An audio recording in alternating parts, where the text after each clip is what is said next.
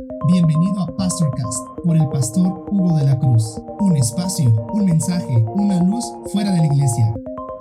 Bienvenidos a este programa y hoy vamos a hablar acerca de cómo nosotros podemos provocar un encuentro con Dios. Hablamos un poco el programa pasado de esto y vamos a continuar hoy de cómo tú y yo podemos provocar y cuán necesario es que nosotros provoquemos un encuentro con Dios. La primera forma como tú y yo podemos provocar un encuentro con Dios dijimos que es a través de una disciplina espiritual.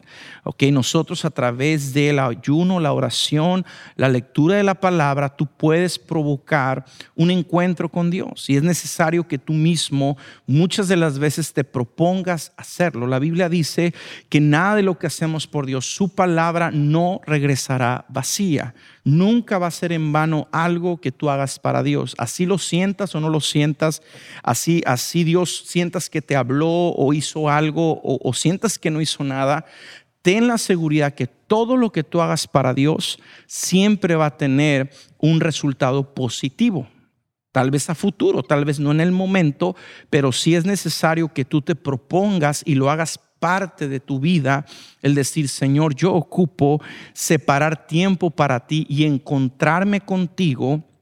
¿Verdad? Jesús, vimos el ejemplo que él ayunó 40 días. Entonces, si Jesús lo hizo, ok, siendo Dios, 100% hombre, 100% Dios, más nosotros tenemos que procurar también apartar un tiempo para encontrarnos con Dios como una disciplina espiritual, como algo que te propones, porque al final tú no sabes en qué área el Señor te va a dar un rompimiento, no sabes de qué manera el vino nuevo que te dé va a cambiar tu vida o qué pacto va a establecer. Tú no sabes cómo Dios lo va a hacer o qué necesidad Él va a suplir. Entonces, cuando tú tienes una disciplina espiritual de proponerte al año, a lo mejor hacer un ayuno de tres días o cada tres meses hacer un ayuno de un día, ya depende mucho de lo que tú te propongas, pero eso va a traer un encuentro con Dios, hacer una disciplina espiritual.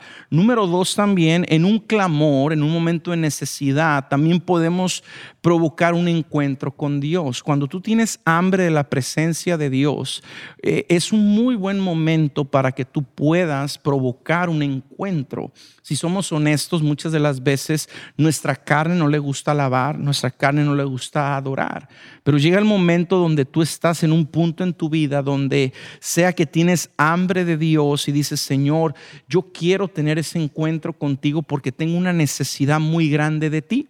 Y sea que sea la necesidad a través de algo que tú necesites realmente en lo físico o simplemente que se ha despertado un hambre por Dios. Yo conozco personas que ellos eh, de repente empiezan, bien en acción y comienza algo nuevo en sus vidas, ¿verdad? Y, ellos empiezan a, a, demostrar que tienen mucha hambre de Dios. Entonces, todo esto, esa hambre te puede llevar a un encuentro con Dios, porque sin duda nuestra naturaleza no es esa, nuestra naturaleza no, no quiere, no quiere orar, no quiere leer la Biblia, pero cuando se despierta un hambre en ti, entonces tú puedes llegar y como dice la palabra, clama a mí que yo te responderé. Esa es una manera también muy fácil de que tú puedas tener un encuentro con Dios y buscarle y encontrarle y, todos los beneficios del vino nuevo, de un pacto, del rompimiento, de suplir una necesidad, puedan venir a tu vida. Porque recuerda, ese va a ser el resultado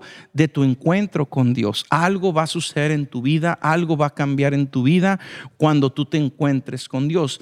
Inclusive puede empezar una nueva temporada en tu vida muy diferente a la que has vivido hasta el día de hoy cuando tú te encuentras con Dios. Entonces la segunda manera es cuando hay una necesidad, un clamor por la presencia de Dios y aprovechando eso, tú puedes encontrarte con Dios. Lo tercero o la tercera manera como nosotros provocamos un encuentro con Dios es cuando nosotros maduramos espiritualmente. Yo quiero hacer un paréntesis muy grande aquí porque es algo muy, muy importante, ¿ok? Conforme nosotros vamos madurando nuestra vida cristiana, ¿ok? Nuestra fe, eh, Dios empieza a darnos un entendimiento muy diferente que teníamos al principio que nos convertimos a Cristo. Nuestro entendimiento empieza a ser renovado, empezamos a ver y escuchar cosas eh, que antes no entendíamos, pero ahora las entendemos. la Biblia dice muy claramente que Dios nos lleva de un nivel de gloria a otro nivel de gloria. Entonces, la fe que tú tienes ahorita, sin duda no es la misma fe que el año pasado, o hace dos años, o hace tres años. Entonces, conforme vamos madurando espiritualmente, eh, vamos adquiriendo un acceso más fácil a la presencia de Dios. Es cuando podemos decir como Job, ¿verdad? Antes de oídas te había oído, pero ahora mis ojos te ven. Entonces, conforme tú vas madurando en Dios, tú puedes tener la seguridad que más fácil tú puedes tener ese acceso a tener un encuentro con Dios. Recuerda que la fe es comparable mucho con un músculo. Ok, el músculo cuando se ejercita, cuando, cuando está haciendo el ejercicio, cuando, cuando lo estás, eh, está en movimiento, tal vez no ves el crecimiento luego, luego, pero conforme viene el reposo y viene la alimentación y viene el tiempo, ese músculo se nutre y empieza a crecer. Lo mismo pasa en la fe. En la fe a veces en los procesos al momento no nos damos cuenta lo que Dios está haciendo. Tal vez pensamos que el proceso pasó y nada sucedió, pero sin duda tu fe está creciendo. Y de ahí depende todo lo que pase o no pase en Dios, va a depender de la fe que tú tengas. Jesús dijo, si tú si tienes fe, si crees, puedes ver la gloria de Dios. Imagínate tú el decir, si tienes fe vas a ver su gloria, que estamos hablando de algo, algo poderoso.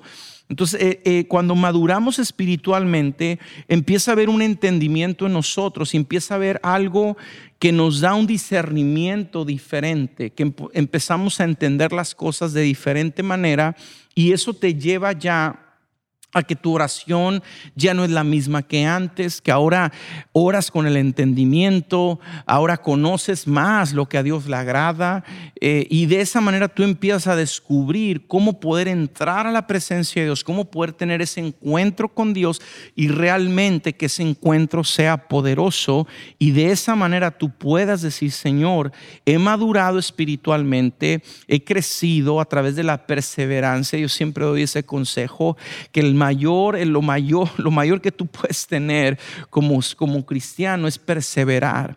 Porque dice la palabra que el que persevera hasta el fin, ese será salvo. No dice aquel que corre rápido, no dice que aquel que llega primero, no, aquel que persevera. Entonces podemos tener lapsos en nuestra vida donde queremos hacer todo para Dios, pero luego viene un desánimo y nos detenemos. Pero si somos constantes, aún en lo poco, vamos a llegar a lo mucho por esa constancia y esa perseverancia que estamos manejando. Entonces muchas veces Dios quiere sin duda que tú y yo perseveremos hasta el final y que seamos constantes y esa constancia te lleve a un encuentro con Dios, porque vas a ir madurando, porque vas a ir creciendo, porque vas a ir entendiendo más los misterios de Dios y vas a poder de esa manera tú ser bendecido y, tener ese encuentro con Dios. Así que no, no, no, no le des un valor poco a lo que el Señor puede hacer a través de lo que tú has crecido espiritualmente y poder ahora accesar a su presencia y tener un encuentro con Dios. Lo cuarto, la cuarta manera como tú y yo podemos tener un encuentro con Dios es a través de otra persona. Eso es algo muy, muy real, es algo muy cierto. Eh, muchas de las veces Dios pone personas en tu vida que van a, van a ser un vaso que Dios va a usar para que tú tengas un encuentro con Dios. Vemos el ejemplo de Elías y Eliseo.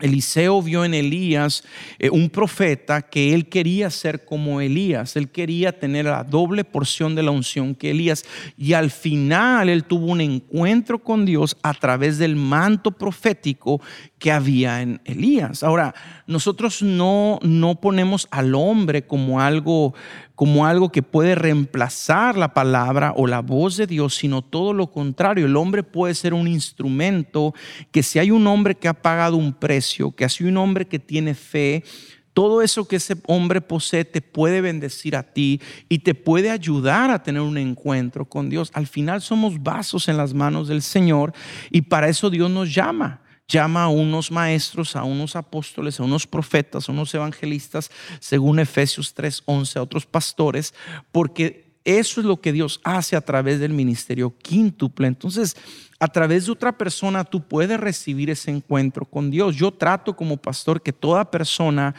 que, está en, en, congregado en, en Sion o está en relación conmigo pueda sentir la presencia de Dios cuando estamos juntos, cuando adoramos, cuando ministramos, porque ese es el objetivo. El objetivo es que tú puedas recibir un encuentro con Dios a través del llamado que hay en nosotros. Entonces es válido tú poder encontrarte con Dios a través de otra persona que Dios use. No, nunca, nunca eh, haciendo un ídolo una persona, ¿verdad? Nunca poniendo los ojos en una persona, porque ahí es donde a veces podemos cometer el error e irnos por un camino equivocado. Muchas de las veces Dios va a usar a, Dios, va a usar una persona para que tengas un encuentro, pero ya de ti depende que tú sigas creyendo, de ti depende que hagas raíces en la iglesia que estás, de ti depende muchas cosas más, pero nunca menospreciar el momento en que tú puedes encontrarte con Dios. Yo voy a poner un ejemplo que acaba de pasar hace poco que impactó mi vida muy fuertemente. Eh, mi hijo Diego, ¿verdad? Que muchos de ustedes lo conocen. Él pues está creciendo, es un adolescente ya y una de mis oraciones siempre ha sido es que mis hijos tengan un encuentro con Dios, porque yo lo tuve a, una, una, edad muy corta y siento que eso marcó la diferencia en mi vida. Si yo no hubiera tenido encuentros con Dios, pues la iglesia me hubiera parecido tal vez de joven aburrida, que no era para mí, que el mundo era más atrayente que la iglesia y no hubiera yo permanecido en la iglesia. Entonces mi oración siempre fue, Dios, yo, yo quisiera ver que mis hijos a su corta edad tengan un encuentro contigo, porque si no ellos van a estar en desventaja y el mundo les va a ser muy atrayente porque ellos no van a conocer todavía lo que es tu presencia. Entonces, hace poco, bueno, el año pasado tuvimos nuestra conferencia de Sion, ¿verdad? Y trajimos a algunos predicadores de fuera y, Dios ya, había, ya habíamos conocido a un profeta que estuvo con nosotros donde eh, había ministrado aquí en la iglesia en Imperial Beach y, y, cuando él ministró había una unción muy tangible, muy, muy fuerte que, que yo como ministro cuando, cuando sé que está esa, ese respaldo en una persona, en un ministro, yo digo, Señor, hay que aprovechar todo lo que ese ministro carga espiritualmente y hay que recibir ese toque de la presencia de Dios. Entonces yo recuerdo eh, muy bien que eh, ese día que él ministró hubo, una, presencia muy poderosa en Sion y, yo fui tocado por Dios. Yo recuerdo que pasé al altar y, y, al, al, yo estar en el altar y este y recibir la oración, eh, era, era tan hermoso, era tan tangible que realmente fuimos bendecidos grandemente por Dios. Entonces, cuando se hace este congreso, ¿verdad? Eh, yo en mi corazón había una oración, una petición a Dios de que, de que este profeta orara por, por, por mi hijo, que él pudiera recibir una, una impartición de la presencia de Dios a través de este profeta. Te vuelvo a repetir, no viendo al hombre, amén, no viendo al, al profeta, no viendo al hombre, sino viendo viendo el respaldo de Dios que hay detrás del el hombre. Pero yo decía, Señor, mi hijo Diego, siendo tan joven, pues yo, yo quisiera que esa unción que yo ya que yo ya la sentí la vez pasada, yo quisiera que esa unción mi hijo la sintiera. Y recuerdo muy bien, ¿verdad? Que creo que en la segunda, el segundo día, el profeta llama a mi hijo para orar por él. Y cuando lo llama, eh, mi hijo pasa al altar y lo sube arriba en el altar y ora por él y la unción de Dios, ¿verdad? Que enternece todo corazón, que rompe todo yugo, cayó sobre él poderosamente y empezó a temblar, empezó. Entonces, un joven es, es, muy difícil porque a veces el joven cierra su corazón o el joven no cree, ¿verdad? Entonces, y digo es muy difícil porque para Dios no hay nada difícil, pero para nosotros sí.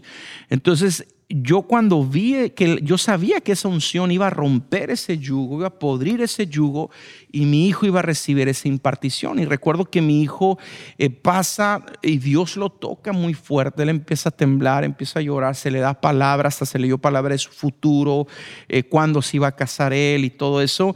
Entonces ahí yo me doy cuenta que Dios, ¿verdad? Estaba, estaba ahí obrando en su vida. Entonces ahí, ahí yo me doy cuenta que era Dios que tenía apartado ese tiempo para que mi hijo se encontrara con el Señor. Entonces ahí te doy un ejemplo muy grande que es a través de otra persona que, que, puede recibir un encuentro con Dios. Y te vuelvo a repetir, son tiempos, son personas que Dios usa y que nosotros podemos beneficiarnos, ¿verdad? De un manto profético, de algo que Dios tiene en otra persona para podernos bendecir y poder recibir la impartición de la presencia de Dios. Así que es importante que nosotros pongamos por obra estas cuatro cosas que vimos, las te las voy a repetir para que no, no te pierdas ninguna. La primera es a través de una disciplina espiritual tú puedes recibir un encuentro con Dios. La segunda es por medio de una necesidad, un hambre, un clamor que tú tengas y digas, Señor, siento un, hambre. Cuando viene un rompimiento, muchas veces Dios pone un hambre en nosotros por su presencia y tú no tienes que parar hasta que ese rompimiento se cumpla en tu vida.